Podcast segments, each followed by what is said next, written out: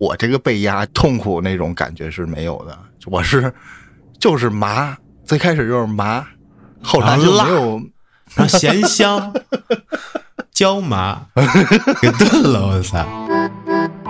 欢迎收听由后端组为您带来的邪事儿栏目。如果您有一些比较有意思的经历和故事，可以关注后端组公众号投稿给小编，也可以通过小编加入微信群和我们一起交流互动。大家好，我是老安。大家好，我是秋。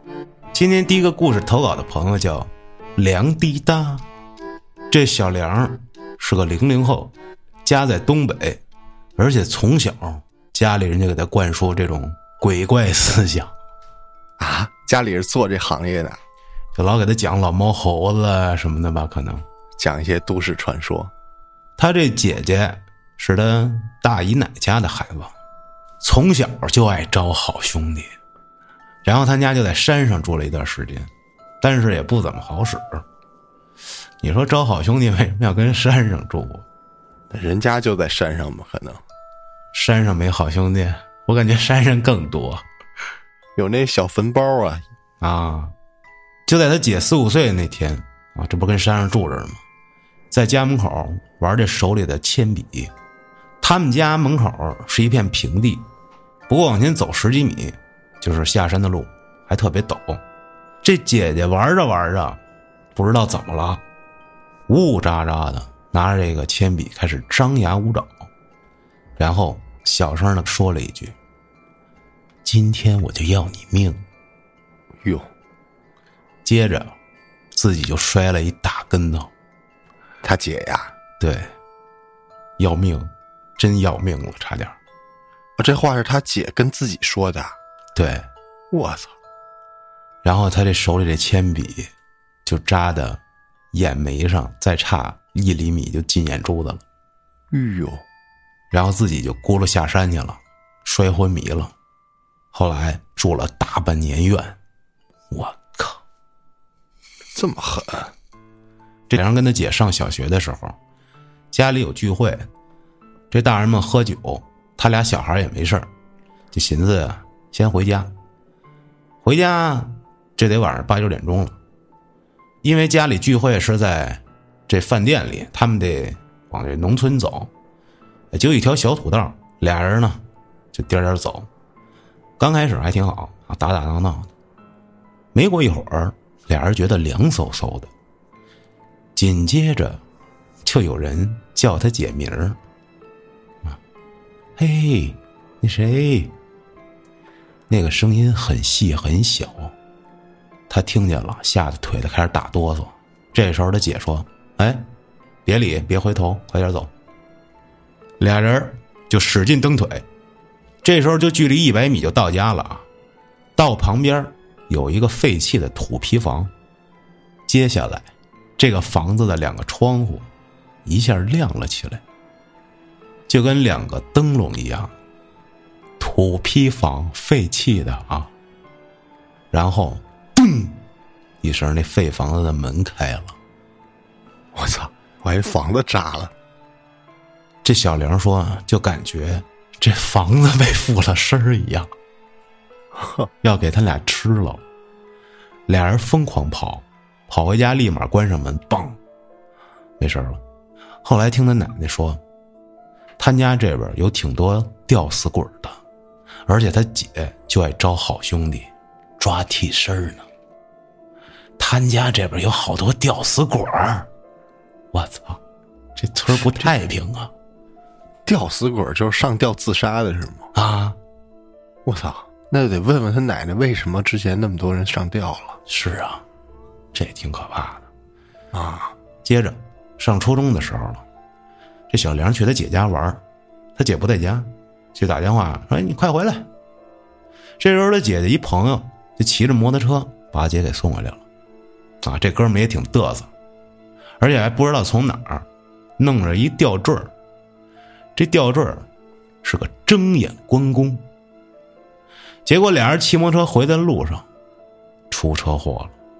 据说刹车失灵摔了，这朋友身上带着那关公，咔碎了，木头的啊，嗯，因为他姐不是招嘛啊，这家里就感觉这就比较在意这种事儿，就上寺庙给求了一佛珠。当时摔车的时候，他姐这佛珠也摔成两半了，腿上划出了一大口子，骨头都露出来了。哇！然而那位带着睁眼关公的哥们儿当场去世了。我操，那得多快呀！后来，他奶奶又说：“菩萨闭眼不救世，关公瞪眼要杀人。”嗯，哎，确实有这么个说法啊！你看那个菩萨的造像，都是嗯睁着眼，但是不都一条线儿眯眯眼儿，对，对吧？特别慈悲的看着。一般关公都是闭眼关公，因为关公眼睛细嘛。你看电视剧里演他老眯着眼看人，人说他可能是近视。但是关公一瞪眼，那闭得见血了，是吧？啊，所以都是就横眉冷目嘛，就凶狠、凶光，目露凶光要砍你了，那是。对，一瞪眼，我操，就要杀人了而且就是他说的这个木牌的那种关公，啊！咱们大概十年前那个题材的把件手把件吧，应该是挺多的是吗？挺常见，现在基本上就没有了。我记得那会儿潘家园那会儿，就那堆地摊里啊，全是这个。对，现在再去那潘家园就没有这个关公题材，包括市面我见的也少了。因为他们进货都是从一个地儿进的，可能那工厂它不咋产啊，现在不流行了。对，现在卖的不好了，换了题材了。嗯，对，你记得前日子这都是古董，这西周的，那唐的，旧货市场的那地摊儿哈。然后发现好几家的这东西长得都一样，碎的都一样。然后你看现在那个市场，潘家园嗯卖的都是那个叫香灰琉璃手串儿，啊，是因为那个雍和宫那不火吗？哎呦，可火了！你知道，然后这雍和宫就带着这个工商管理局的人去那个雍和宫那市场，开始就是逮他们去，啊，就是不让他们卖了。因为你们这叫盗版。嗯，差不多。然后呢，他们呢还偷着卖，反正就是不能摆出来了。但是你问他有吗？他有。雍和宫那一条好几百、两三百、三四百，他那儿啊三四十一条。哎呦，那玩意儿真是太火了！这雍和宫现在成天成天排队就买那个。好了，咱们接着讲。嗯，后来这姐家里人又找一个 挺有名一大师，让他姐认了一大树当干妈。这不跟你一样吗？对呀 那看来你这个师傅也没糊弄你啊 也是东北那边的吧。啊！我这师傅也是东北那边的啊，有这么一个手段。啊，得认大树当干妈，有可能跟我这命格八字也有关系。嗯，到现在他姐活挺好的，而且这小玲觉得他奶奶身上说肯定有活儿，说在他上初二的时候，爷爷去世了，然后他奶奶跟他就觉得身体不舒服，而且感觉家里莫名其妙的有点不对劲。接着，这奶奶就拿着黄纸跟家里绕了一圈，嘴里念着他爷爷名字，说：“来来来，跟我上十字路口去，跟我拿钱去，别跟这儿待着了啊，赶紧滚！操，别死了还拖累家人，整得我们浑身是病。”哎，就这么说，就出去了。晚上，啊，这小梁没跟家住，去他大姨家住去了。这大姨家就小梁跟他妈俩人。他之前呀、还买了一个玩具球，就是就那个小孩玩那一捏就能闪光那种小球。嗯，结果他到了大姨家，就开始犯困，关灯就睡了。睡着之后，做这么一梦。这梦的场景呢，还是大姨家啊，他躺在床上。然而，在他旁边，他爷爷就在他床头那儿坐着，看着他，冲他微笑，然后说了一句：“我走了啊。”这声音巨真实，就是他爷爷的声。接着就被他妈给叫醒了。妈就是问他：“你买的那玩具球在客厅闪了一晚上，真他妈烦人。” 玩具球跟客厅没人动，闪了一晚上。他爷爷过来玩球来了是吗？还是说磁场乱了？我操！然后还问他：“你为啥睡觉不关灯啊？”我关了呀。后来想想，他确实是关了啊。第二天就问他奶奶，奶奶说：“嗨，你爷爷舍不得你，看看，怕看不清楚，你爷爷眼神不好，把灯给打开了呗。啊，那玩具球好像有时候它要是玩坏了，它也是一直亮。接触不良，老开关嗯，对，然后亮到它那个里面那个电池没电了，就灭了，就不亮了啊有可能跟我床头灯一个效果。啊！我之前不是说过吗？我那床头灯，就触摸的那个，老他妈自己亮。接触不良我感觉是，但是后来确实我解释不清的，就是因为它真的没电了还亮呢。哦。哎，那有没有这种可能？就是说，它是一个充电的灯哈，对，它就算没电了，它也会有一点那个就是很低的电压，但不足以支撑它一直亮。啊，就赶上这个开关可能有点接触不良，然后它就只能开一下，然后它没有电量嘛，所以就灭了，然后就那开关又开一下又灭了可是它没自己灭呀，啊，它没灭呀，啊就是没电了，它能常亮啊，那是我给它摁灭的，然后我再摁不亮了。啊。你这一波科学解释失败啊！那就他妈就证明你那儿闹鬼了呀！这不是前年的事儿吗？说是我那个儿子 过来闹我，天天晚上不要跟我一块儿睡觉，我操！那我失败了，那你那就是真的呗？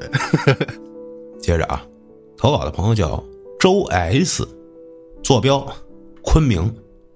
第一个故事，窗子上面的胶鞋。说这事儿发生在他小学四年级啊，去军训。这男生宿舍没有厕所，厕所离宿舍大概得有五十多米远的菜地旁边。为了方便搞肥料种菜啊，有一天夜里大概一点多了，这同学啊被尿憋醒了。就把他们周围几个人喊起来，哎，说咱一块上厕所，打手电去。那时候也小，大家呀这胆儿也都不大，人多了好壮胆儿，这么四个人一块去了。进了厕所就开始放水。厕所脸对着的这面墙啊，这墙上面是镂空的这花窗，大家都见过哈，那种大的那种公共厕所。这时候，就左边的朋友就说啊。你们瞅，这窗子上面怎么有双胶鞋呀？就是那种部队制式劳保的那种胶鞋，绿的。这时候，所有人都发现，这鞋子是在往厕所里面挤进来，就是像是进洞被卡住，然后往里挤一样，跟那儿一动一动的，往里钻呢。那鞋啊，啊，也不知道谁喊滚！我的妈呀！所有人一口气儿就冲回宿舍，好几个人还滋自己一身尿。天亮了，跟教官一说，教官说：“你们他妈迷信啊！”最后也不知道怎么回事。你说会不会就是有人在墙外面往里杵呢？那干啥呀？吓唬吓唬人呗！就是想让他们滋一身尿，成功了。哦，操！第二个故事，背后的人。零五年的时候，读大三，基本也没怎么去上课了，在外面找了一家教的活晚上经常在外面上课，很晚才能回家。当时跟老爸老妈住一块儿，他的这房间的窗户是在客厅里边，客厅和他这边互相一览无余。不记得从哪个晚上开始啊，他坐在房间里戴着耳机玩电脑，就总感觉这背后有一种强烈的目光在注视着他。他以为是他老爸啊，偷偷过来看他干嘛呢？确实，他老爸也经常这么干。然后他就一回头，透过窗就能看见老爸老妈坐沙发上看电视呢。哎，背后空无一人。头几回啊，觉得可能是我玩游戏太投入了，被耳机这声音干扰啊，可能也没太在意。就这样，这种事儿几乎每周都会发生一到两次。过了大概半个月，啊，这回特地的把耳机摘了玩游戏，结果背后注视他那目光，这出现的频率就越来越高，而且感觉更强烈了。而那段时间，他老爸老妈从来没有一次真的过来偷看他在干嘛，无一例外都是坐在沙发那儿看电视。这事儿持续了快一个月，他也从来没告诉我老爸老妈，想着不是太累了啊，天天给人上课，出幻觉了吧？直到有一天晚上，半梦半醒间，猛然觉得床边有一个黑影凭感觉看到那个轮廓，是个披肩长发，然后就是大家耳熟能详的鬼压床。具体时间过程也不长，这边上这黑影也是一直站着没动，也没发生说哼弯个腰，离你越来越近，脸贴脸什么的啊。可能有三五分钟，也可能十来分钟，突然就可以完全睁开眼睛能动了，浑身是汗。也不敢睡了，就看电子小说，看到天亮。但后来还是没跟父母说，而被这压床之后，背后注视他的感觉居然从此就消失了。但是，他没想到的是，这才是个开始。第三个故事，雨夜的访客。刚才那件事儿发生在夏天，八九月份，接下来。啊，这事儿紧跟着发生的。那年国庆，他父母去丽江旅游了几天，他一个人跟家待着。啊，经过这上一个鬼压床之前什么盯着他那事儿之后，他也变得不太害怕这些事儿了。晚上还是照样玩电脑打游戏。然后差不多晚上十点多了，准备睡觉了。这时候，外面下起了雨。啊，这雨也不大，能听见雨声。还想着，哎，这下着小雨，睡觉不错吧。也不知道睡了多久，朦胧间被一阵脚步声吵醒，就是那种啊，光着脚，还有点湿，跟那木地板上跑，啪嗒啪嗒的，嗒嗒嗒嗒嗒嗒嗒，嗒嗒嗒嗒嗒，就这劲儿啊。说跟你在澡堂子洗澡，然后有人叫你，你跑出去那种脚步声似的。正想着是不是楼上那家什么有病吧？半夜起来跑，发现不对劲，这脚步声在他卧室外面的客厅里，并不是楼上。这声从客厅左边，哒哒哒哒哒哒哒，到右边，然后再哒哒哒哒哒哒哒，再回去。我的妈呀！睡意全无，拿被子蒙住头。他这床头啊，距离卧室门大概一米多。也就是说，如果他不关卧室门的话，他的脸距离这卧室门也就是一米多远。接着，他就听见这卧室门在跟他脸差不多的高度被敲响了。因为如果你离门很近，有人敲门，你基本上能感觉到那个声音的那个出声那个点是在哪儿啊？外面就。贴着你脸跟那儿敲了三下，因为他不是站着啊，他可是躺在床上，这床离地三四十米高，正常人敲门怎么着也得一米多吧，而且贴着他脸敲的，我操，蹲着敲，这外面是个啥呀？啊，说投稿写在这儿，仍然一身鸡皮疙瘩，这下啊。开心了，嗨爆了！当时一个二十一岁的大小伙子就一直发抖，就这样，那肯定哆嗦啊，冷汗直流的呢。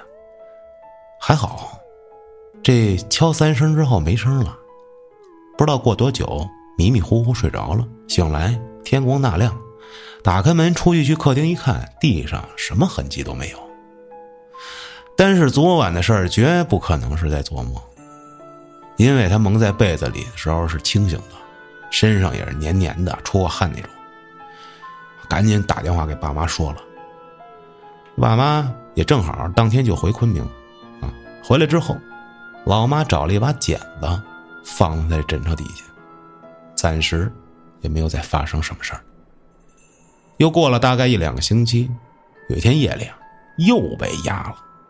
结果这次啊，床边站了仨黑影还是那个轮廓是长发垂肩的那个人，结果边上还有一个很矮小的，还有一个男的，啊，因为是短发的影子，看着像一家三口，哇，但是这次站的时间非常短，也就一两分钟，他就能活动了。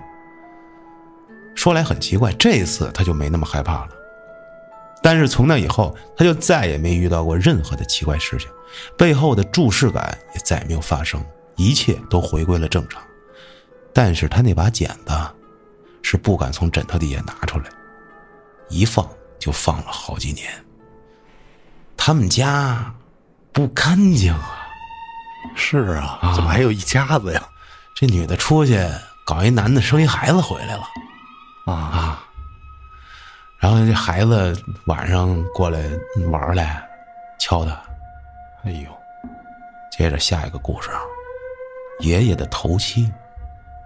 零六年端午节那天，爷爷去世了，一切按照习俗操办完了以后，奶奶跟大家说，这段时间要是谁梦见爷爷，做了什么要说出来。当时也没放心上，一直到爷爷头七那天夜里，他真的梦见爷爷了。这一开始，爷爷穿了一件老式的那种绿色军的衣，找到他们堂兄弟三个，说要带他们去一个地方玩当时也不害怕，毕竟这自己亲爷爷嘛，生前也是很疼他们的，就把他们呀带到了爷爷生前住的那地儿附近一个靠铁路的这么一地方。这地方他们小时候也经常过去玩爷爷就说：“你们就跟这儿玩吧，啊，我看着。”过了一会儿，跟他说：“你打个电话把你爸妈叫来，我有事儿跟你们说。”因为他老爸是长子。他也是长孙，这跟他安排事儿也算正常。哎，他又把他老爸老妈一块叫来了，跟着爷爷回到了生前住的房子。爷爷说：“现在我也找到住处了啊，我就住这儿，挺好的，你们放心。”他就发现那房子客厅的位置啊，当时现实当中是一面墙，就是跟邻居隔着的那墙。结果这时候开了一道门，就是他梦里啊。这门上挂了冷库里面那种绿色塑料片的那帘子，知道吧？一进门那门帘子，塑料的，完全看不见里面。上爷爷说：“我住里面，你们别进去了啊。”那谁两口子可以过来看一下，就跟他爸他妈说：“啊，你看看就放心吧。”这爷爷带着他爸他妈就进去了。这梦到这儿也差不多结束了，后面也不记得还有没有了。醒了以后就还记得多少，就跟爸妈说了。老妈说：“啊，你太想他了。”但是，直到他奶奶去世，也没亲口告诉过他奶奶。你别忘了，他奶奶当时说：“啊，你这老头要是晚上找你们谁，第二天得说啊。”他就没说，说因为老两口感情一直不太和睦。最后说还有一个小插曲。零零年，奶奶也去世了，两个老人没有合葬。等奶奶下葬以后，墓碑上按习俗雕刻了所有子女、这子孙等人的名字，然后需要用红色颜料把这活人的名字描红。下葬那天太晚了，就没来得及描。而整个家族差不多这二十个人里面，除了他们家三个人，其他人根本是不敢自己单独再来。但是又不想出钱请人描。经过鬼压床那一堆事儿之后，他胆子就变得比较大了，说：“那行，我来画吧，你们甭管了，画好我告诉你们。”那年冬至第二天是个星期六，他自己一个人买了油漆跟毛笔，上山找这坟地，坐在那儿描这碑，描到了下午三点多。那是一个老式的公墓，就是一个一个大坟包那种。一整个山头，躺着几千号人啊！哇，喘气儿的，就他一个，他一点也不感觉害怕，这事儿也就完了。这大白天的，其实也挺恐怖的。我操，你的周围一大堆跟那儿长眠的人，就你一个活人，那也没有个扫墓的。是啊，这大礼拜六的也没人来扫个墓啥的。是啊，这么多人都不来看看来啊？你去过咱们那个鸟巢吗？没有，我路过过。啊，你没从来没去过，没进去过，至今我也没进去过。你知道就那块儿他那不是有一北京的都市传说吗？北顶娘娘庙吧？对呀、那不讲过吗？之前讲的是哪个版本的呢？就是老刮旋风，然后不是是刮龙卷风了，啊，然后说想拆那儿也不敢拆，拆不动是刚去拆的时候，刚把门拆了，啊然后出那个龙卷风，之后大家又不敢，就就停工了嘛。啊。第二天嘛，就等这个收拾工地的时候，就去看，说又在那儿挖出了一尊鼎，啊！除了这个鼎之后，还挖出了一窝蛇，对，这么个事儿，然后就停工嘛，就汇报上级嘛，最后说是惊动了这个最高上级，然后就叫来了两个专家，一呃也不是专家，两个大师好像，嗯。第一个是风水大师，第二个是这个大仙儿。这俩大师，一个说这是一个龙脉，是收那个鼎啊，是收集这个龙精的，龙精气是吧？对龙的精气。你这那个大仙儿说呀，说这是好像是长仙儿吧，啊，是长仙儿，还是说这附近有什么动物给修成精了嘛？就在那儿，呃，那个吃供奉这种感觉。啊，然后这俩大师说完之后，就说这儿不能动，嗯不但不能动，等你这个施工完成之后啊，你还得修缮。这个直属上级就说嘛，那这么着，咱就把这个水立方往北再移个四十米，对，这才行。然后盖完这水立方，赶紧再把那庙给修了去。你看没看过当时那个现场视频啊？我好像是看过，就是那刮那旋风那个说是那个旋风，那视频大概显示那旋风得有个七八米呢。挺高的，反正那也不是旋风，应该叫做龙卷风。我认为那就小旋风，那就是就反正后面这个挖出顶跟蛇这事儿，可能是就是不真实啊。但是奇怪的天气现象啊，确实是太巧合了。你怎么想起说这个来了？就今今儿我正好又看了一遍他这个故事，而且前段时间我也去了那个就鸟巢，我去过两回。啊，一我想说什么？我想说，其实来北京多去鸟巢、水立方看看也挺好看的。那块儿我觉得正经不错，它那个也都是零几年那会儿修建的嘛，而且一直有这种设施的维护，而且那块儿地儿还大，还就是它那个鸟巢不用了，它周边不是也有一些公园儿，然后还有一些呃类似于广场式的东西。嗯这个广场它好像改成类似商场，还有一个啤酒花园什么的。嗯，啊，我觉得那会儿挺帅的，那个建筑什么的都大气磅礴的，有什么中国呃历史博物馆吧，那建筑跟鼎似的，我操，那真是挺牛逼的，那壮观。那在几环呀？呃，四环，一会儿你咱俩可以去，其实一会儿 啊，你要没事儿的话，夜里去呀，夜夜里去啊，到那儿喊一句“风来”，歘，这龙卷风就起来了。我操！哎呦，一会儿再雨来，啪，这雨就下下来了。是不是离你近啊？嗯，还行，反正红灯儿多。我是一直线儿上，因为他在这个整个在这个中轴线你家住北京中间儿，去哪儿都近。但是这个交通红绿灯儿特别多呀。是那是还说呢，就那天我之前不是送闪送吗？啊，接了一个单，那个跑腿儿吧，帮买这种，人家特简单要求是说你去官园儿给我买五块钱线儿虫，线儿虫就是喂喂鸟什么的那种，是吧？不是那是面包虫，你说那应该那是他那线儿钓鱼的虫就是那红色儿的，特细，跟那线一样，就跟咱那个缝缝东西那线一模一样。那是我干嘛用的？我觉得应该是喂鱼的，可能哦，我也具体不了解啊。我行，我接这单了，我就去了。骑摩托车嘛，在这官园儿，它虽然搬了，它最开始在西二环，现在它搬到都快到西三环那块儿了，一个地下室。啊，我骑车去，去之后呢，我回来嘛，这个这单也跑完了，也回来了，就往回走，就走的这一条路叫，呃，反正就是长安街北边那条路。我操，这一路从我那个回来的地儿到我家，总共这一条路上四十多个红绿灯儿，啊，其实没多远，也就不到十公里，八公里吧，这距离。我的天哪，你骑什么都不好使，都都快不了多少，反正。我从西边去那个七九八，你只能走辅路吗？因为京 B 嘛，一百多个红绿灯儿，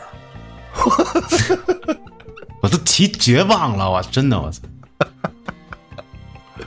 就就就这这个特牛逼！我操，北京红绿灯儿真多！我操，嗯 我的妈呀！而且你要是说赶上这个早晚高峰，我靠，那你真真的就，哎就跟前段时间那个在车里等一个左转红绿灯儿那女的似的，啊，是不是？哦，她爆炸了是吧？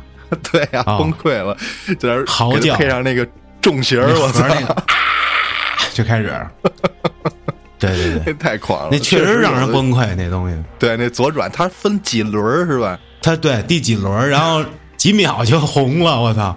就恨不得这一一次放俩车差不多。啊，这太过分了。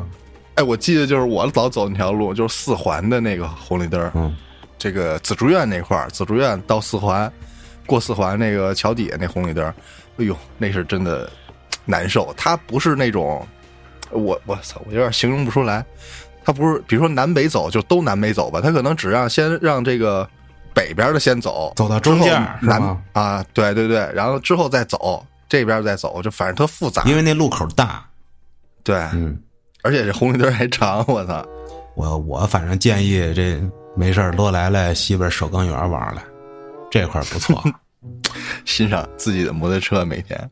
哎，还能花十块钱坐他那无人驾驶那个车呢，啊？啊？什么车呀？电车呀，无人驾驶，那干啥呀？就是溜达，对呀、带你感受一下嘛，就是。哦。还挺牛逼呢，还他妈超车呢，那无人驾驶，我操，贼超谁呀？呀？超汽车呀，我操！就是他嫌你前面太慢了，然后他打灯超你哇，啊、我操，没见过这个。你看，而且还有那个旅游的那个观光车，也可以扫码上啊。那里头我操，巨科技，大电视，你都分不出它哪个是前面，哪个是后面。我操，也是电车吗？啊，挺高的一小巴士那种似的。就是带人观光呗。对，然后这里面其实拍照挺好看的，这种工业风格啊，它留下那个老厂区的那些东西，你看着特别壮观。对这确实不是说你一个园区能造成这样的，它确实以前是一个大工厂，你就能感受当年这地儿，它真的像社区一样，就这里面什么都有。哦我不知道里面有没有对对学校，应该没有学校，好像有有住的地儿，有楼，洗澡、吃饭，就是你想象一下，当年有多少人，就是恨不得西边门头沟石景山这帮人，就从这儿发的家起的步，啊，然后现在也全都是这些比较园区的高端的店呀，什么乱七八糟的 你说园区，我想起缅甸那个，啊，这个太逗了。我我那天看我关注一个 UP 主叫峰哥嘛，啊，大哥就去缅甸了，缅北啊，缅北，我操，类似大哥特狂。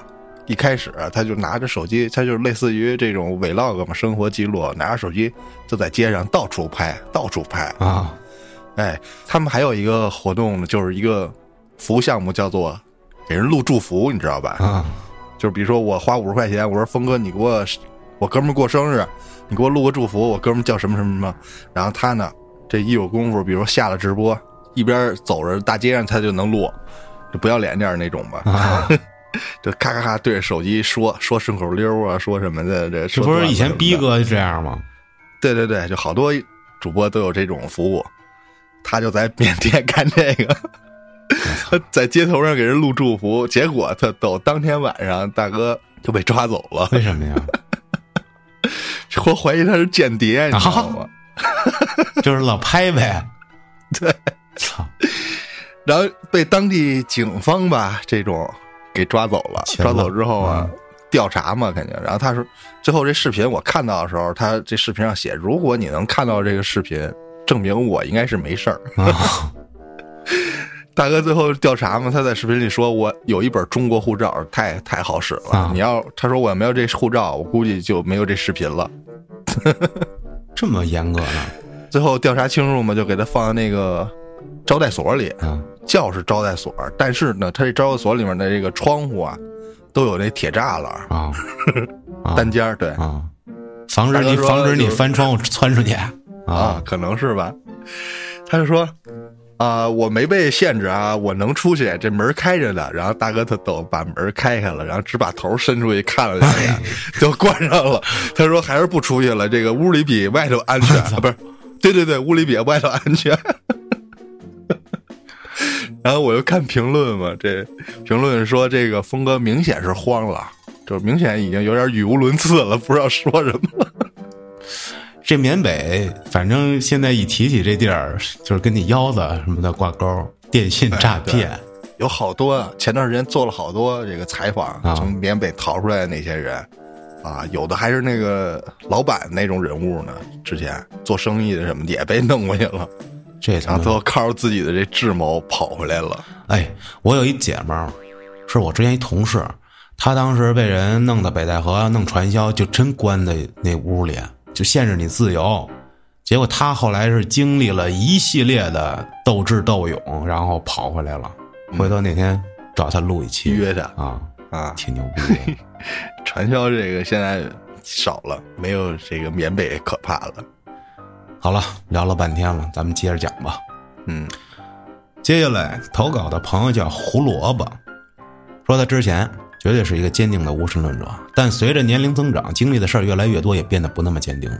这短短三十多年碰到的一些事儿，他没办法用合理的科学方式去解释，也没办法完全说服自己是幻觉导致的。这些事儿已经过去了很多年，但当时经历的时候确实令人不寒而栗。但是时隔多年，如今再回想起来，更多的是不解。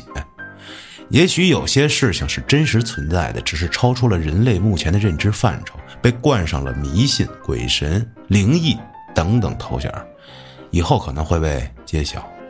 想一想，如果这世界这么精彩的话，那不是挺有趣的吗？下面我将按照时间顺序来讲一讲我碰到的那些事情。小学四年级，二十多年前，因为这村里的小学要重建，原来的学校。容纳不下一到五年级的学生，所以学校就决定把四到五年级这个大一点的孩子分配到乡镇上的一所老校区暂时上课。我记得以前好像是没有六年级，啊，我记得我妈上学那会儿就没有六年级，好像是就到五年就到五年级，啊，因为这个老校区距他们村庄有段距离，按照他们当时的脚程啊，得走半个多小时。这样来回每天就是一个小时，小两个钟头，已经记不清午饭是在学校解决还是回家吃了。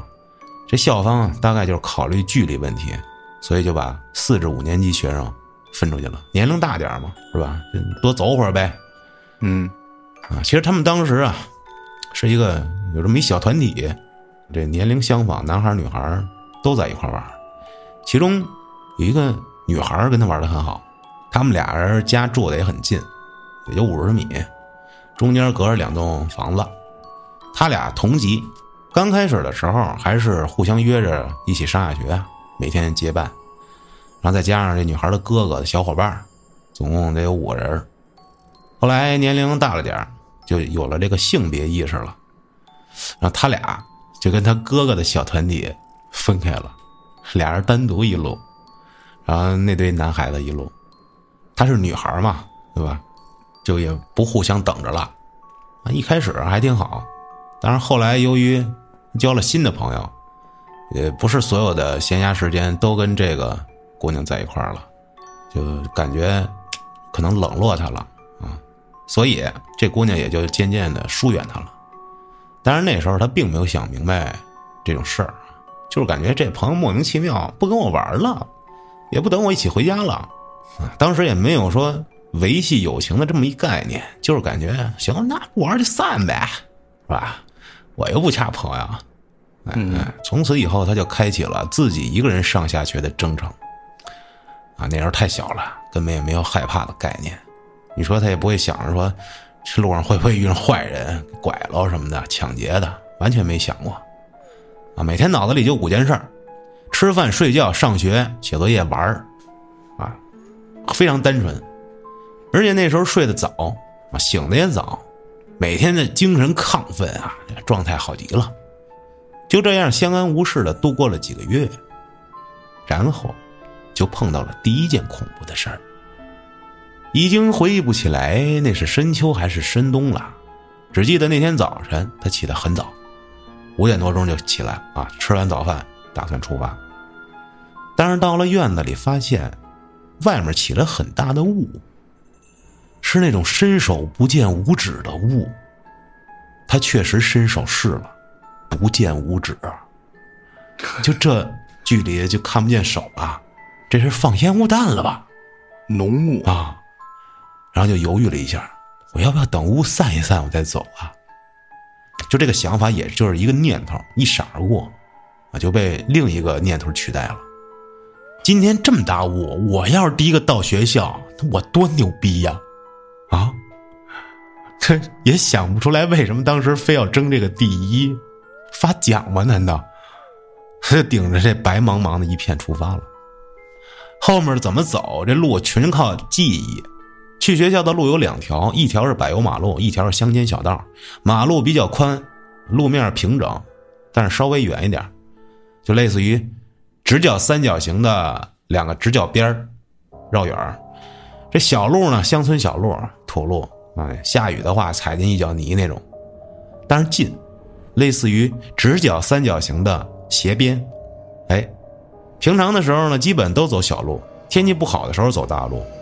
按理说当天必须走大路，但是猪油蒙了心一样，就是想一个劲儿的，我得第一个啊，就胆儿大，选择走了小路，啊，独自一人穿行在田野间，一边走一边判断自己是不是走对方向了。周围啥也看不见，直到他走了半程的时候，碰到了一沙坑，这沙坑啊存在很久了，也荒废了很久。以前这个地方有个烧砖的窑厂，不知道啥时候就荒废了。就光剩下一个很高的大烟囱和一个很深的这么一大坑，他管它叫沙坑啊，是因为说有传言有人在这儿里挖沙子，但实际上这底部啊，已经被他们这来回上下学的人踩出一条路了。这两点之间线路最短呀，绕坑沿走的话，距离又会远一点。他就秉承着我能少走多少路就少走多少路，打算蹲下来。慢慢从这个坑沿儿往坑底挪，就想直着过去。就在他准备往下去的时候，就听到了周围开始有了声音，就听着是羊叫的声咩，愣了一下，想着好家伙，谁这么早起顶着大雾放羊啊？大脑一瞬间的判断，大概这羊啊可能就有一只。也就叫了两三声的时候，他又听到了另外一种声音，是女士的高跟鞋踩在马路上的那种声儿，咯哒咯哒的。听到这儿一下炸了，大脑告诉他这事儿不正常，羊叫还有可能，但是那高跟鞋的声绝对不可能出现在这儿，即便有女的穿高跟鞋走这路，也不应该是这种声。应该是那种闷闷的，不会这么清脆。拔腿就跑，当然不是往这坑底跑了啊！第一个念头是去大路，这大路上可能会有骑自行车上学的初中生啊，先找活人。但是这一跑起来就发现不对了，这脚跟踩棉花一样，有一种虚浮感，不是平时的触感，深一脚浅一脚。腿部无法正常发力了，我要觉得咱们做梦的时候，应该都会有那种，你使劲跑，但是跟踩棉花似的那种啊，啊，他应该当时就是那种真实的感觉，也顾不得分析为什么啊，一边嚎叫一边跑，很是狼狈，也分不清自己这方向对不对了，跑了大概十分钟，终于到了大路上，还好没跑偏。就一边抖一边祈祷：“快来人，快来人，快来人！”其实他也不是想跟人家求助，就是想看见这个活人，就千万别是自己一个人就行。这后面路上，啊，这走的时候也路过了一两个初中生，人家都是骑着自行车歘一下过去了，哎，他就感觉好点了，还是得赶紧去学校，继续往学校走。等到学校，真就他一个人，啊，第一名，就缩在班级门口。赶紧祈祷，赶紧来人吧。后来过了很久，跟朋友们提起这件事儿，朋友跟他说，传言啊，那坑里有时候会有人往里面扔动物尸体，还有夭折的婴儿。那怎么来的高跟鞋声？高跟鞋过去扔夭折的婴儿呗。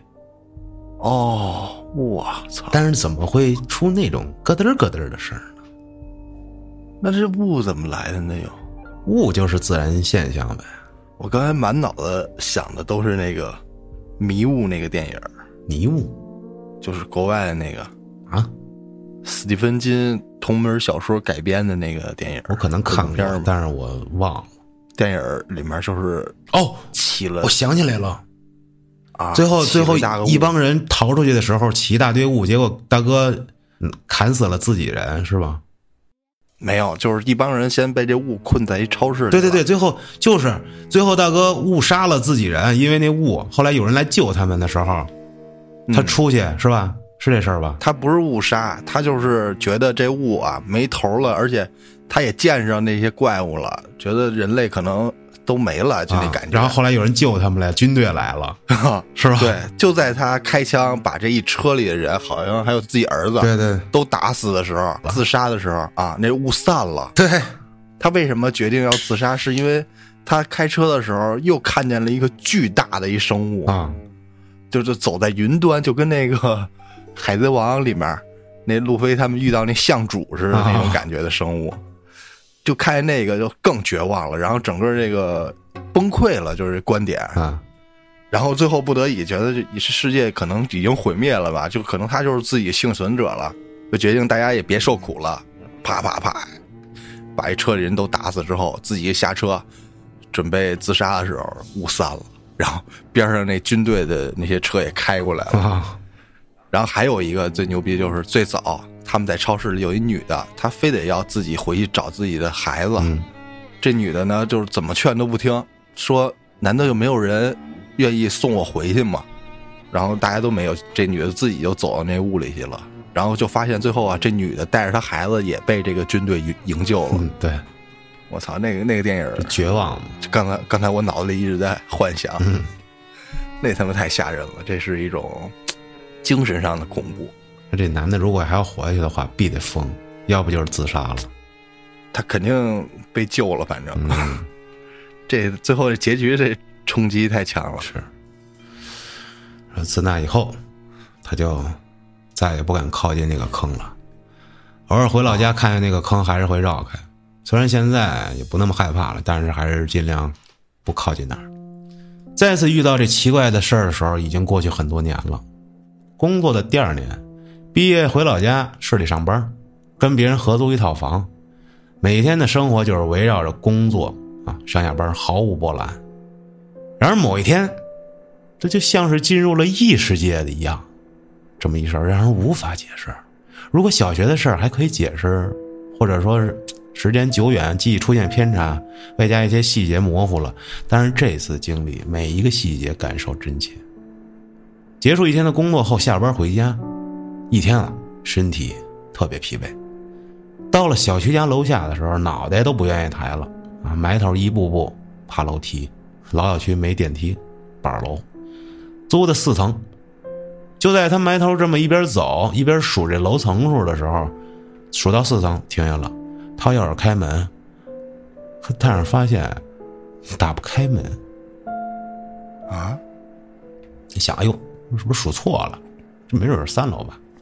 然后就把钥匙拔了，继续往上爬。到楼上，他又尝试开门，还是打不开，有点懵，就想验证一下，现在他到底是四楼还是五楼，就又往上走了一层。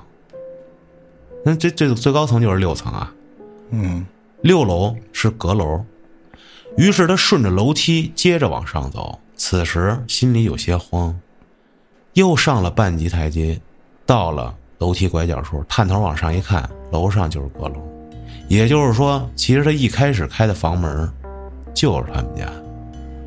想通这件事儿，想下到四楼再试一下，想是不是刚才钥匙插的不对位没开开，于是就转头顺着楼梯往下走。但是走了半截台阶就感觉不太对劲，具体哪儿不太对劲又说不明白，脑子里就快速的分析怎么回事儿，接着就发现了一个恐怖的事情。我觉得说到这儿，就已经挺恐怖的了。嗯，你难道不认得自己家门长什么样吗？对呀、我也在想这问题。这故事如果成立的话，那必须是所有的门这楼上全长一个样，啊而且门口也是没贴过什么东西的那种。对呀、哈，接着说啊，他就发现了一个恐怖的事儿，说这个楼梯有问题。这个楼梯的走向和平时的时候，这走向是完全相反的。能明白什么意思吗？不明白你去过我家那板楼吧？啊，去过呀。呃，你还记得往上上楼找我的时候，你第一节台阶儿是不是在这一层的左边？对，相反了，明白了吗？哦它这不是拐角、拐角、拐角吗？啊，反过来了，也就是你第一层哦是跑右边上去了，然后往左拐我明白了。啊。我操，这牛逼啊！哎，但是以我送闪送的经验啊，它有一些楼，它这楼梯啊是那样的，我不知道你能理解吗？它有两个呃楼梯的口儿，啊，你知道吗？什么意思？嗯就是这一个楼有两个口儿，是吗？对对对，那它都能上下楼。以前那个、那个、那个、那个啊，你说是塔楼吧？对，可能肯定应该是塔楼，然后哦我爷爷家以前就是这个这种楼梯，左边一个，右边一个对对对，啊，那是很多嘛。不是，啊它是这楼是板儿楼，这种情大哥，六层哦板儿楼那这是牛逼，啊。这邪性这一开始不是说他感觉不舒服吗？这种体感差异，这就是来源，就是因为这楼梯反了。刚开始上楼的时候，由于太累，没怎么注意这上楼，嗯，是不是镜像翻转了？说那么如果四楼的房间它开的就是对面邻居的房门了，那就是哦，我操，对吧？一梯两户嘛，就是四零一四零二对对，我操！但是他现在已经不敢去尝试开对面的房门了，太害怕了。那怎么办呀？这时候脑子里唯一想法那就是跑呗，下楼。赶紧下去呗，一边跑心里一边喊救命，然后忍受着左手边下楼的这种恐惧感，有种天旋地转的感觉，冲出楼梯，站在楼下啊，也不知道能去哪儿，有点迷茫。但是那种头晕目眩的感觉立马没了，整个人特别清醒，就站在距离楼梯口十米左右的距离，再去看楼梯，和平时是一样正常的方向。我操，他还没出去呢就恢复了，出去了呀，出都出楼了，站在楼梯口、哦楼门口哦，啊，那肯定不敢再一个人上去了，就蹲在这楼下了，路边等着这室友回来。半个多小时之后，室友回来了，俩人一块上去了。这地方住了大概三年，这种情况只碰到这么一次这他妈挺吓人的啊。但是我觉得这事儿还是有 bug。啊！你开门，难道你开邻居家的门，跟开自己家门感觉不到吗？而且你都又上了一层了，又开了一遍，你这时候不得注意一下这门吗？而且这个钥匙口啥的也不对呀、那我只能说，就一都都是以前的话，都是那种大铁门，你跟涛哥他们家那似的，木头门卖、外面有一个那个大铁栅栏门，跟那监狱那 那大栅栏的那个，你记得吧？如果都是都是那种门的话，长就都一样。啊。那换个角度想，那所如果这一层楼都跟他家门长一样怎么办？他就没注意。我说的不就是吗？以前那个老楼，不是我意思说，就是说，最开始这楼正常的时候，这些门都不一样嘛，各间儿是各间儿的。但是他那天发生的时候，这些楼门不不对都一样？你说的不对门一样。这故事一定是发生在那会儿的时候，而且你记得那会儿的所有的老板楼门口都是特简单，就是没有人装防盗门。那所谓的防盗门就是那个纱窗的，然后几个铁架子，啊，绝对就跟涛哥他们家那一样一样的，而且都是那个统一的，所以他嗯开门记不清很正常，我认为是这样一情况。后来说这老楼才各自装了防盗门，嗯，哦，因为我确实见过这所有人家的门确实都一样，嗯你还见过？我见过，我小时候见过呀。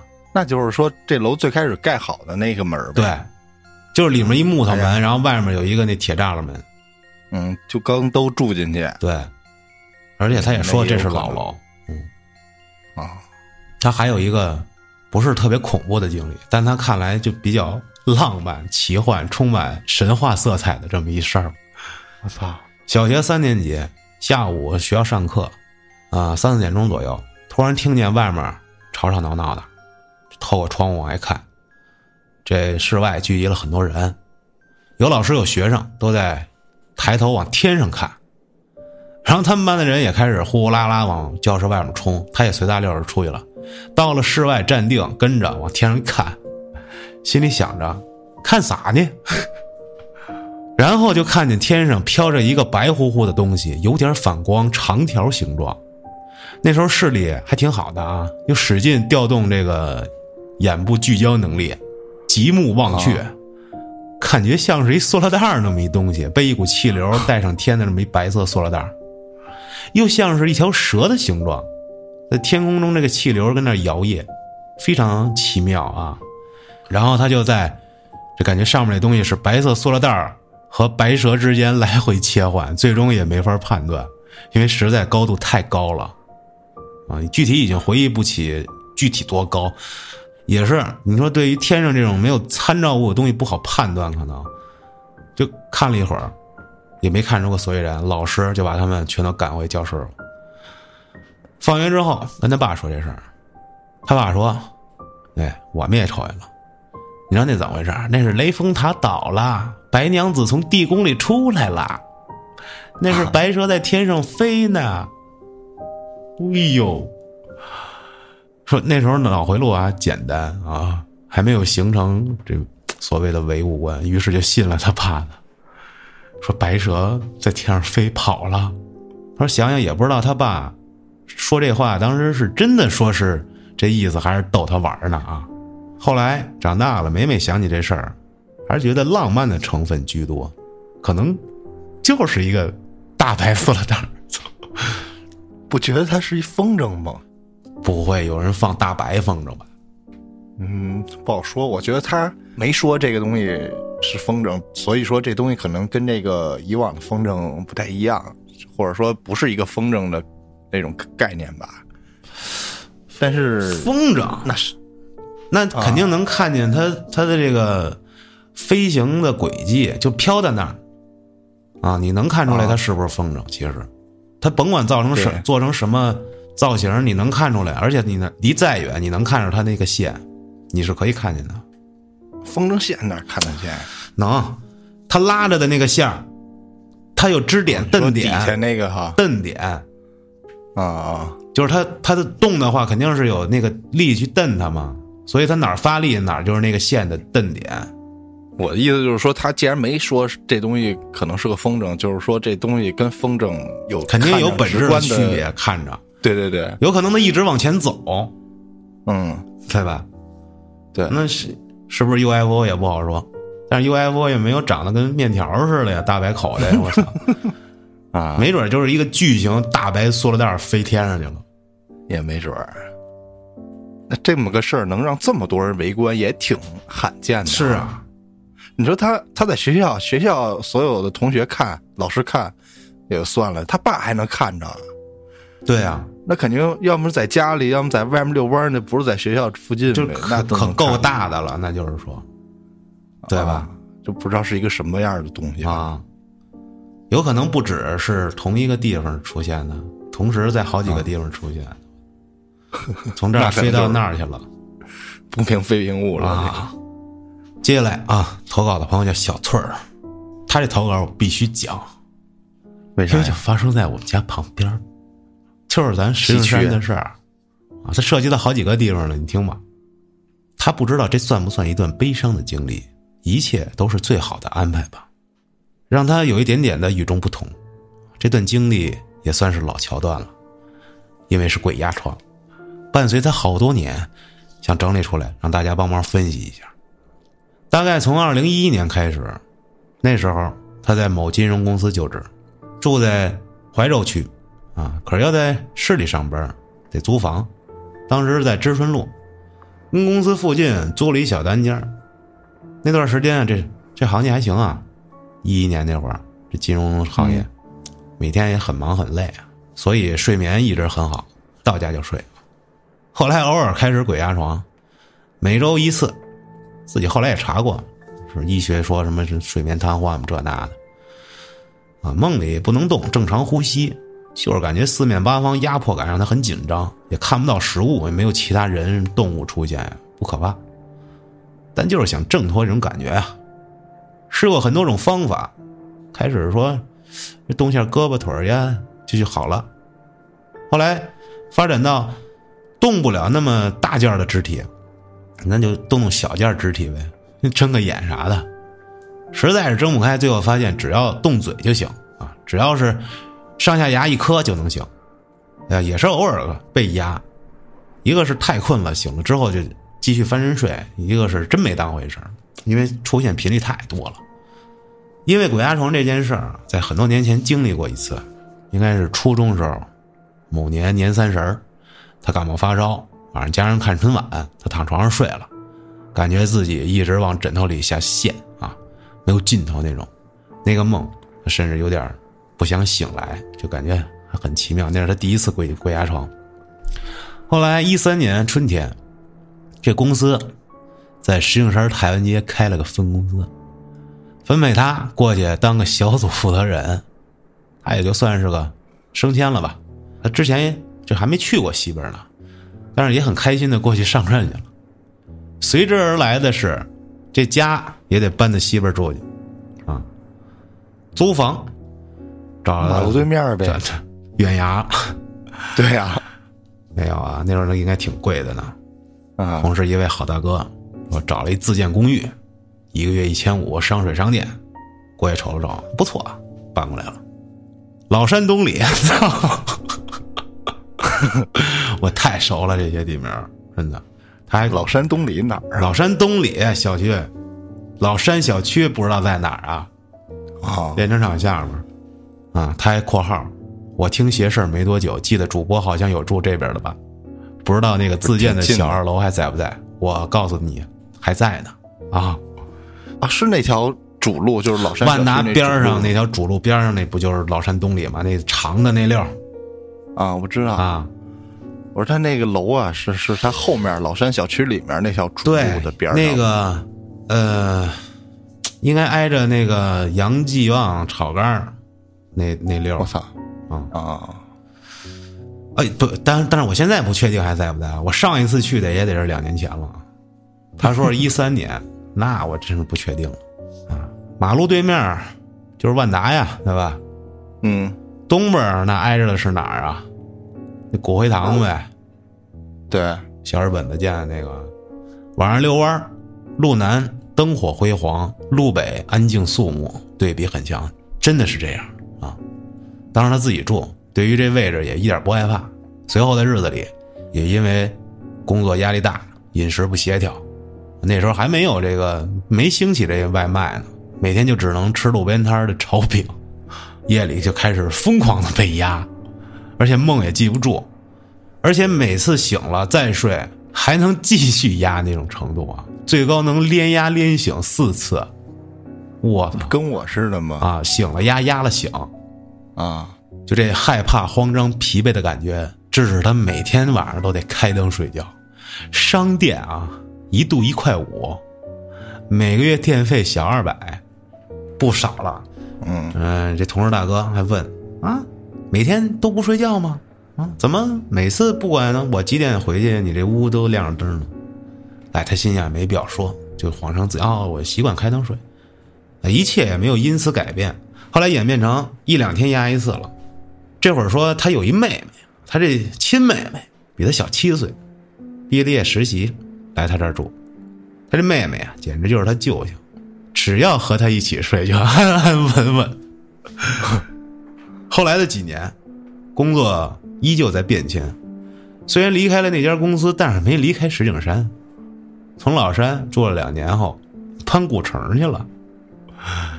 地铁口那小区 太熟了，之前咱后端组单位就在那儿。啊，啊，换了个大房子，跟妹妹一起住，交通也方便。鬼压床也是从未那个失约过，有时候半夜被压醒了，拉着妹妹的手就能踏实的睡着。咱说一句，她是女的啊，不是，我都听出来了，你不知道？她是女孩儿才能跟妹妹一起睡。要是对对呀、要是不是女孩儿，就就不太往能往一起睡了。呃通过他的描写，这个形容词什么的，我就觉得她像个女孩儿。是吗？对呀、我怎么觉得我怎么看不出来呀、我的，我太钢铁了吧？啊，可能是你天天在这手工园待着，也是啊，天天工业钢铁的，我这操，熏陶我。而且这个期间就疯狂做梦，什么类型都有，天马行空，驴唇不对马嘴，上天入地，无所不能。那时候妹妹就怕她早上一睁眼，开场就是，哎，我做梦了，然后就巴拉巴拉巴拉巴拉，哎呦我的妈，这巨无奈，这嫌烦想阻止她，又觉得没人听她倾诉的话，怕她心理不健康。说这也就是亲妹啊，爱死她了。结果说去年虎年转机来了，说这家中大妈和他都是属虎的，说本命年啊需要这找人看看。这隔壁啊就有这么一高人，远近也是小有名气。这大妈信奉了好几年。大年初一早上出发，到了这高人家门口，就闻到了浓郁的香味儿，烧香的味儿啊。啊，大门关着，院里也静悄悄的。推门一进去，好家伙，这已经有十来个人了，大家也都保持安静，啊，这看着都挺神秘的。啊，后来才知道，因为这村里反对封建迷信，大家都挺低调的，不敢出声。进屋之后，一个小堂口，啊，一进门这这个巨大的佛像，香烟缭绕，这大神像脚下好多小神像。估计是这信徒送来的供奉的啊，满墙的锦旗啊，一层压一层了。当时一看，我靠，这绝对是个高人啊！排俩小时队，终于轮到他了。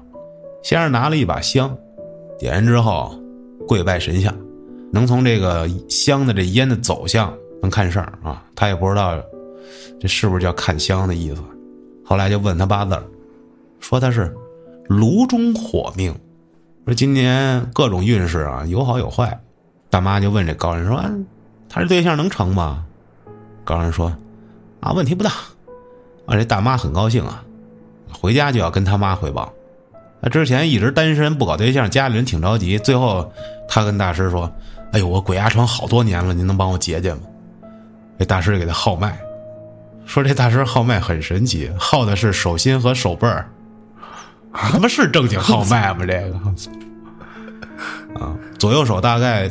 耗了五六分钟啊，结论是，有一位跟着你呢，啊，好多年了，不是本地的，从外面带回来的，开始要慢慢入窍了啊，你得赶紧处理了，你要入窍就把你最后给你剃了呗，是这意思吗？入窍了，那怎么办？怎么处理啊？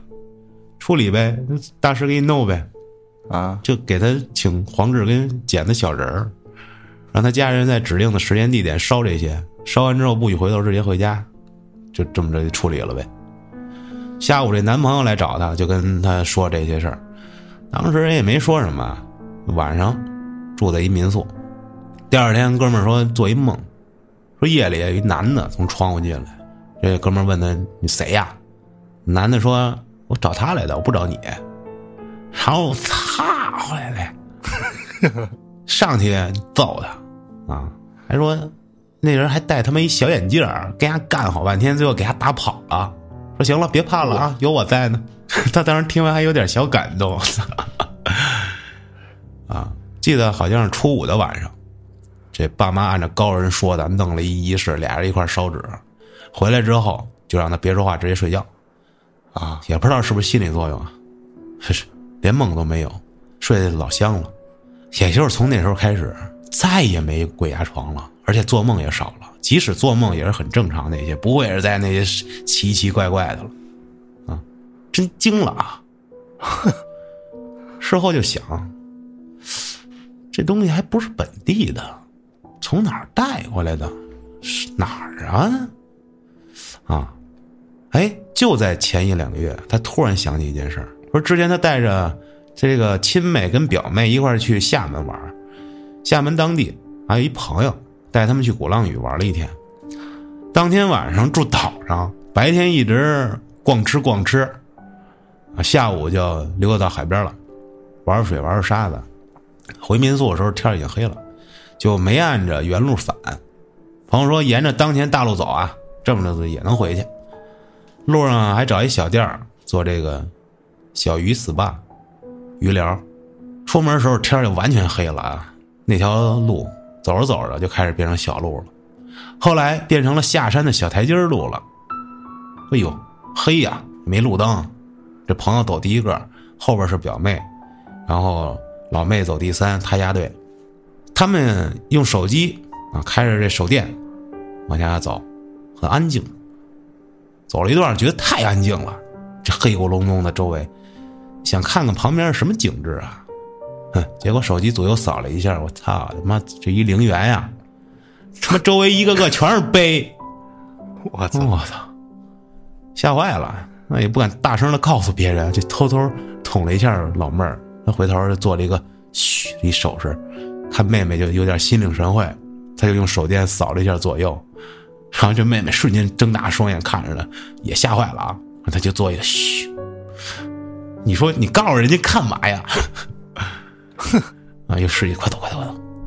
啊，四个人一路，啊，互相小心啊，注意台阶儿，就往前走。眼前不远处就有了灯火的地方，走着走着听见后边有脚步声，回头一看是一男的，黑裤子白衬衣，当时心情还不错啊。哎有，有一男的一块走，路人，哎，不那么害怕了。我操！走了大概一百多米，后面脚步声没了。回头再一看，旁边有一小岔路，小岔路大概十多米，尽头是一个白墙黑房顶的小院子。这院里啊，昏黄的小路灯，想着这陵园的工作人员吧，这是他这休息的地方吧。哎，这时候也就到了村子里。晚上这鼓浪屿啊也是很热闹，酒吧餐厅满客。这时候他问当地的朋友，还说：“你知道咱刚才走下来那地儿吗？你知道是哪儿吗？”朋友一脸懵逼啊，说：“我平时我也不来岛上玩，我也不清楚，是吧？咱从陵园穿下来的。”哎呀，大家一下都惊呆了。前两天又跟厦门那朋友聊，说起这事儿，就问他当时记不记得后面有男的戴眼镜儿。然后朋友说：“太黑了，一直专心走台阶儿，也没注意后边。”说后来也查过，说那里居然是鼓浪屿陵园，啊，至今也没搞清楚当时走到后面的这男的，那是不是人？所以打算今年再去一次，啊，再走一次那陵园。你他妈你就别去了吧？是干啥呀？图啥呀？说想看看那个台阶小路那儿有没有岔路，有没有那小房子。我操！我这，哎呀，你何必执着呢真的，而且我觉得，就算那是个人。你要说非跟上你了，那随便边上一个碑里出来一个都能跟上你吧？嚯哎呦，哎，他说他这个鬼压床从一三年到前两年才才好弄好，啊，那这真的挺长时间的了，这十年了都，十多年了，这这这太厉害了，我操！小翠儿的故事。你是什么时候？我那个你现在好了？我现在好了，我这得有好好几年，你一两年、两三年没有鬼压床过了你。在你自己家睡觉的时候都能压？对呀、我操，所以说就是让我又有点怀念当时那个怀念，啊！算了，真的，我是一次真的有点怀念。嗯，你没被压过？哎呦，我感觉那次是不是被压我不确定，但是我我也不确定是不是因为我喝酒了啊，就是我睁着眼睛他妈没睡觉呢，我打着语音视频呢，我动不了了啊那这应该不太类似，啊。可能类似，但应该是不太一样这感觉。是我觉得，反正那鬼压床到后来我就是没有感觉了，因为最开始大家不是都是被压床的时候就肯定是不舒服，想挣脱那个处境，然后我的自己的感觉就是身上是麻的，动不了，然后闭眼接着睡，嗯，我后来就没有这种特别麻、特别难受的感觉了，只是觉得那个状态让我很累，是那种感觉，好像啊，就被压，然后猛地清醒之后，那个感觉很累，嗯就知道是这么一个情况，嗯、所以想给想想从这里出来，然后以至于后来还有那种连环的嘛，但是现在真的是一次都没有了。那你说那会儿会不会我也是被跟上了？那现在怎么没了呢？就他走了呗，人他怎么可能会主动走呢？因为觉得你你太没前觉途得我太强了。啊！我还以为他觉得跟着你太没前途了，不跟你了，换了一个。他你要太强了，那他肯定得跟着你呗。我他为啥呀？那他可能知难而退了呗。你说你不是啊你说你那个他攻破不了我，攻破大哥，他都能跟上你，不他都跟上你了，你强到哪儿去啊？你能？他是能跟上我，就是就是说，你能跟上我，但你不一定能干得掉我呀，就是是不是这意思？那你告诉我，我为什么从来就没有过？我这才叫强呢，知道吗？你你这个护盾强，我这个是内内内里强，内里强，我可能没有盾，就是但是血厚，你可能是盾厚，但是血厚。哦，我这盾一破直接死，操！就反正我也好奇嘛，因为这真的好几年没再被压过了，我真的有点怀念那个感觉，然后也让我觉得当时是不是真有什么这个好兄弟跟上去了？因为那会儿也太频繁了，就跟他说的差不多，两天一次啊，或者一礼拜三四次啊。啊，我是真是一次，你就其实他这个十年确实牛逼，他是就是我遇到的所有投稿里，我觉得最不恐怖的就是鬼压床，甭管你看见什么，啊！因为我一次也没赶上，我真的体会不到那个恐怖的感觉。我是每次被压，从来没看见过有人影儿。之前的我我唯一能感觉恐怖的就是有的时候我一边放这个恐怖的小说或者恐怖的这个节目，我睡着了，然后夜里醒来的时候，我听着这段，啊我觉得特别恐怖，然后 我自己睡觉，我不敢动，一一动不敢动，因为太恐怖了我操！啊，然后又会慢慢的我又接着睡着了。嗯我这个被压就从来就没有说像咱听众投稿里有说什么东西坐在你身上，并且那种一步步紧逼你啊，或者怎么着，慢慢要上你身儿啊，就越来越痛苦那种感觉是没有的。我是就是麻，最开始就是麻，后来就没有。然后咸香、鲜、椒麻，给炖了，我操！哎呦，反正后来就连麻的感觉都没有了，啊，很奇怪，有点怀念了。嗯晚上你求求鬼压床，鬼压床，暗示一下自己，那哥们儿可能不会再来了，太强了。你召唤一下他，我操，你甭作死啊，晚上去路边烧纸，来呀，来呀，来呀，想你了啦！那我不就成那种这个这个打破牛鬼蛇神那些主播了吗？没事咔摔一观音像，哎，你这么播也行，行啊，就是行啊，就是寿命短，这个你不信他不就行了吗？我不信他弄我怎么办呀？他弄你了，我我好讲啊。你要真出事儿了，我不就有事儿讲了吗？但是你要不出事儿，你不就把钱赚了吗？对不对？哎呦，这东西富贵险中求嘛，是不是？那我操，我也不能，我也不得选一好点的方式啊，这算什么？哗众取宠，不啊，你真是不怕吗？不是？真是不怕，也没有说作死的呀。你看你呀、上来先直播，就是你也甭踩观音像，你就天天路口烧纸，对吧？你就照着俩钟头 在那烧，你这整个直播间你就一直烧纸。我得多破坏环境啊！我操！哎不，或者你找一封闭点地儿啊，比如啊我在屋里你别烧跟屋里烧，那我他妈不死了你别跟吗？屋，我说封闭环境，不是大街上圈起来，给自己圈起来那一块地儿。或者是荒无人烟的那种山，呃别山里，那你就被抓走了。我操，那他妈得判你。我的意思是找那种，哎，这直播间会不会直接封了呀？估计会啊，你这烧纸干啥呀？对吧？招魂儿啊！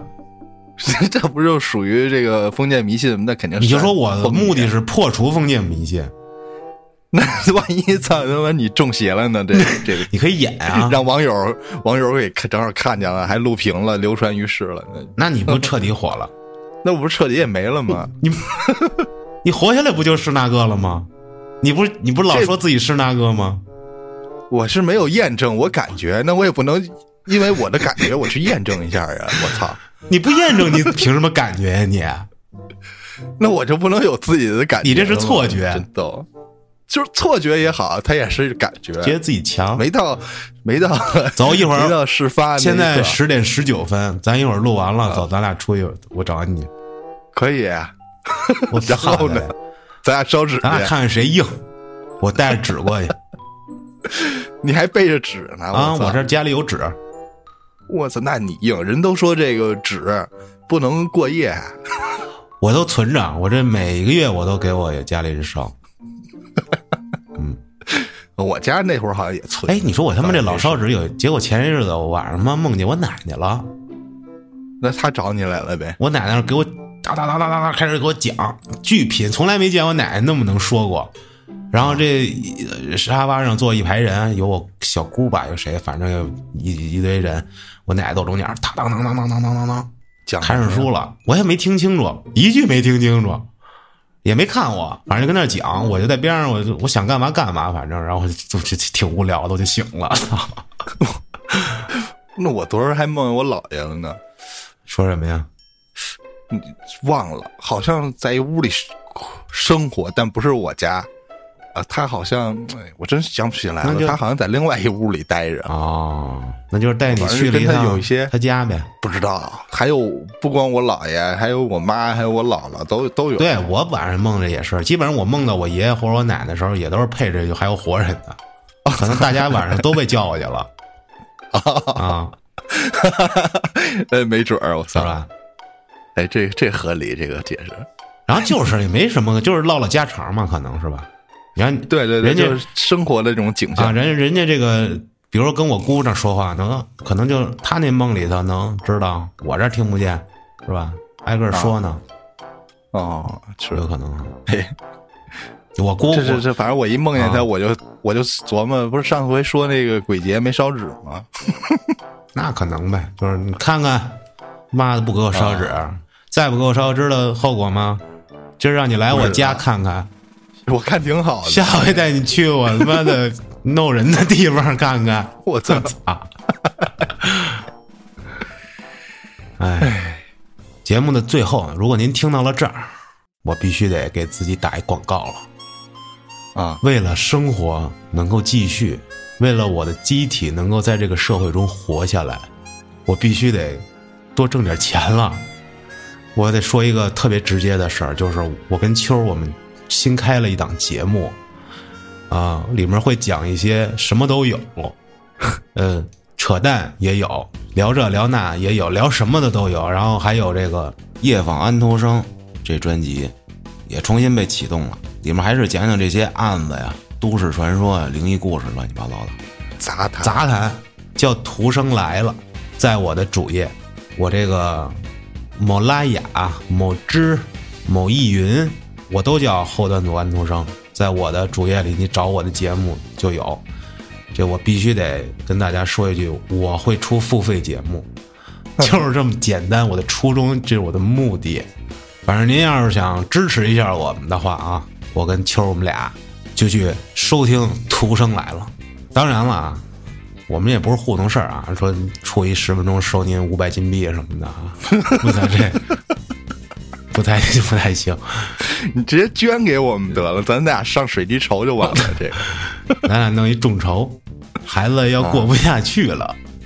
哎，你说到这儿，我他妈想起来了，你知道有一个叫秋雅老公，你知道吗？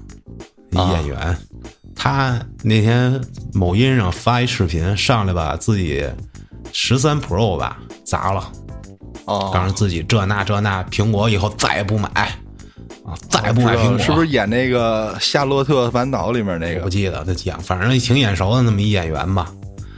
然后后来这他这视频不是火了一下吗？然后就开始开直播，啊，开直播就在直播间跟大家说：“兄弟姐妹们，这刷几个小花花、小草草、小啤酒啥的，让我这人气再往上走一走啊！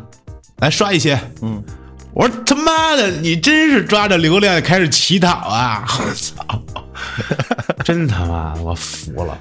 哎，也是。他好像是啊，售后他那手机去，然后他说他没拆过、没修过，然后苹果拿回去说给他鉴定收六千多，拆过。好，像说。对，收六千多，那是得砸了。我主板坏了，说是。我跟我感觉他那天直播绝对能再回俩十三 Pro，那肯定。这东西，哎也是，咱俩可能我这更不要脸，我直接连流量抓都不抓，直接就乞讨，人家还得演一下，我演都不演，操，直接我就要，给我听啊，我买啊，操，得了，也就聊这么多吧。